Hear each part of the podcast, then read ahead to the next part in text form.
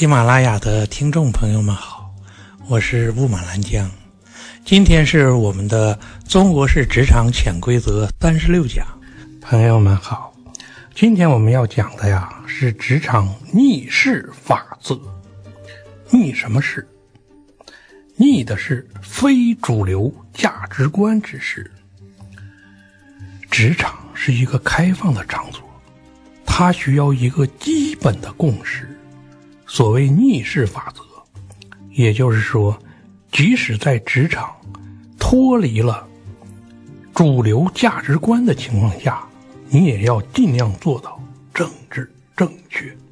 可千万不要小看这四个字，这四个字是避免你让职场吞掉的不二法门。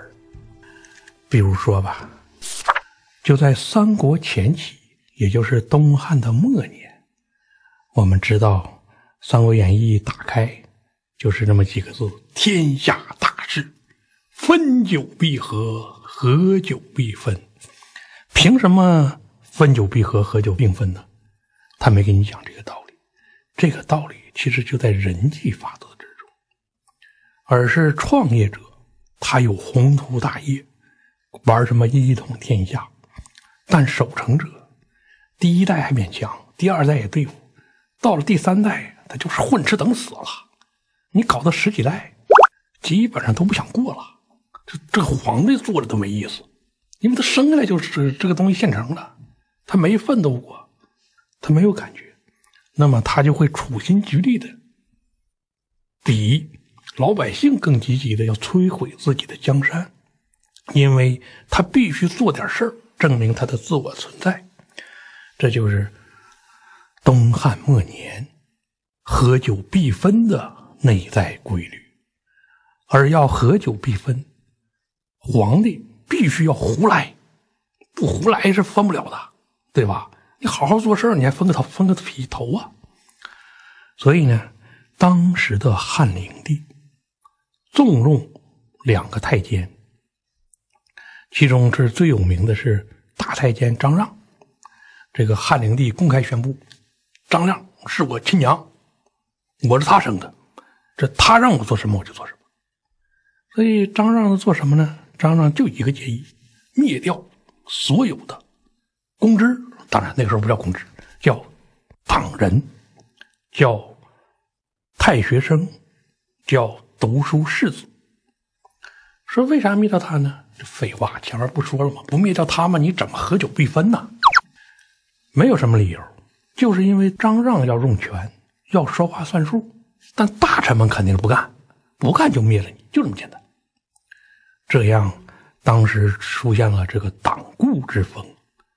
所谓党锢，只要是你跟这个太监看你不顺眼，立即把你们列为党人，抓捕入狱。当时啊，有个度辽将军叫王普圭，这个人。他是明察天下大局的。他一看，他说：“哎呀，这可真是要合久必分了。要分肯定得胡来呀。要胡来，我是个度辽将军，又是个读书人，肯定逃不过了。我得逃啊！说怎么逃呢？写个信，说自己病了。没想到这个信递上去，根本没人看。”你别说病了，死了都没人管。咦，这招不行，那就用上职场八兵法则。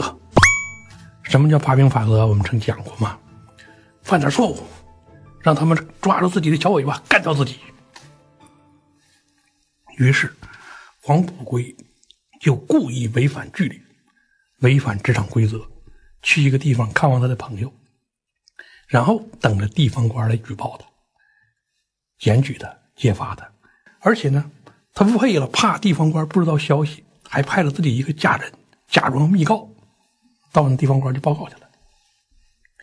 没想到地方官也是个明白人，他一地方官说：“这个呀，现在这个皇帝失德，天下合久必分，正是英雄出世的时候啊，需要黄埔圭这样的人。”替我们稳定局面，所以我怎么能因为这么点小事儿举报黄埔圭呢？不举报，假装不知道。完，这招还不行，就是黄埔圭用了各种办法，最终没能逃掉。而就在这个时候呢，很多有名望的大臣被抓、被捕、入狱、被杀，甚至被灭门。最后，很多就是有名望的人物都被干掉了。而且当时已经流传了个说法，这是死亡榜上的都是最优秀的人。如果你不在这个名单上，只能说明你比较垃圾。因为这个黄母龟天天光玩这事儿。也没顾上扯别的，所以也没人抓他。当时黄母龟一看是不行了，说这样的话等于我已经不是名人了。你看，这个党政根本没牵扯到我，说老百姓也不在意我，完了太监集团也不在意我，没法混了，只能不活了。完了，立即写一封信，说我就是党人，对吧？我坚决反对你们的倒行逆施，不服了，咱们来拼一把。把信书信发往朝廷，完了，全天下百姓目瞪口呆，等着看黄埔圭同志的不幸遭遇。万万没想到啊！这个书信进了朝廷，就如泥牛入海，一点消息都没有。为什么会这样啊？原因很简单，太监集团干掉的是跟他们有私怨的人。你这黄埔辉再怎么着，跟他没有私怨呐？说你爱说啥说啥，不理你。结果这个党争的半是闹了半天，黄埔辉同志的声望越来越高，建成天下领袖。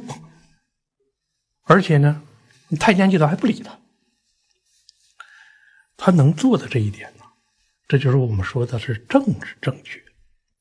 难道其他人就政治不正确了吗？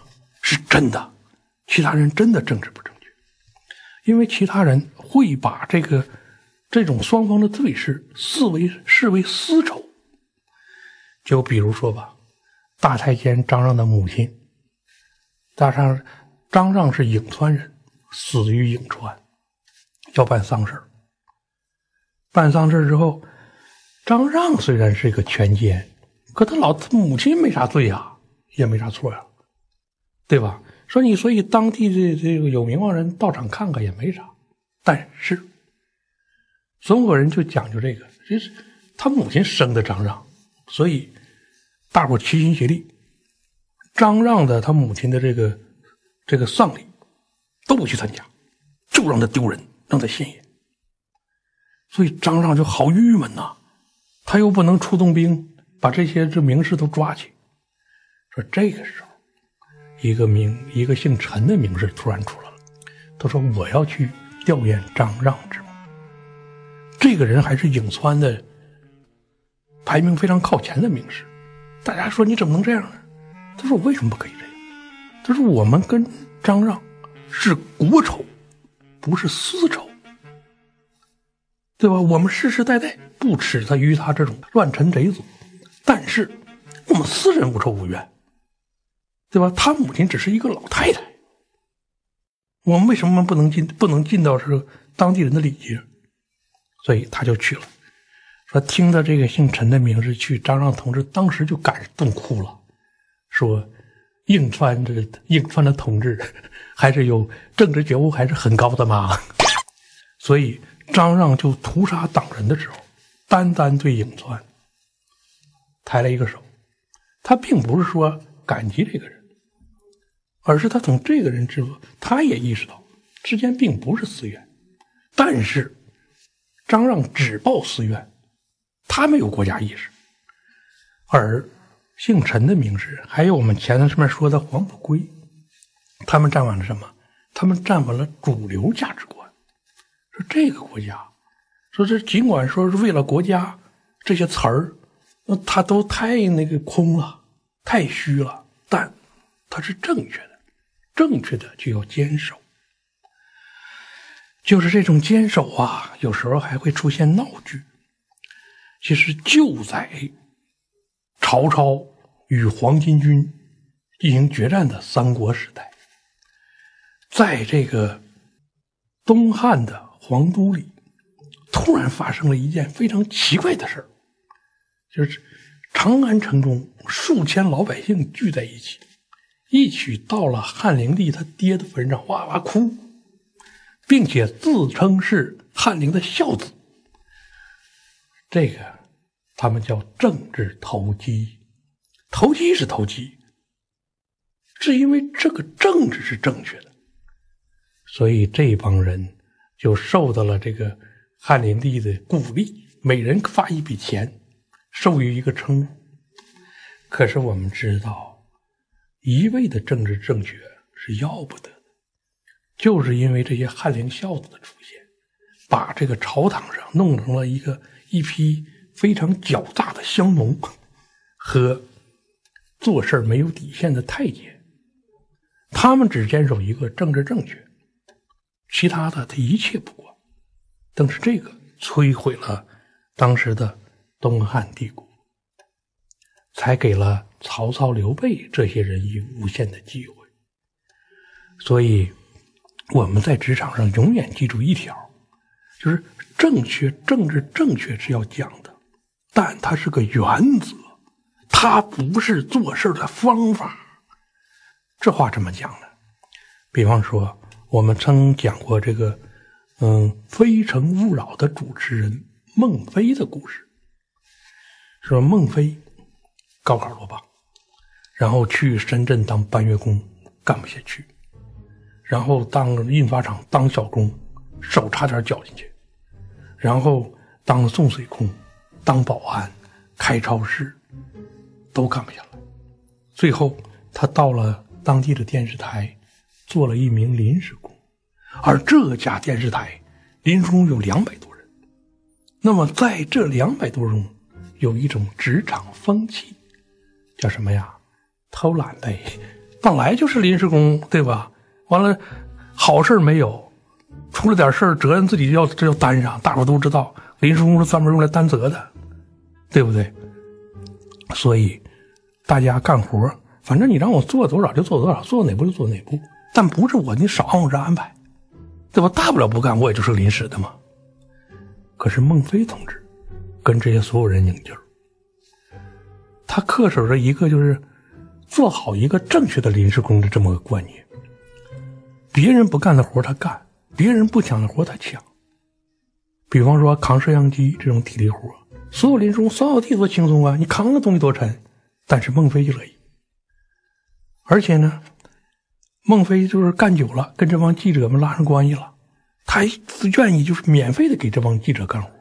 有些新闻记者不想去，就让孟非去。去完之后写完稿，署上这个记者的名字。你对别的临时工来讲，这是剥削呀，无耻啊！但是孟非乐意干。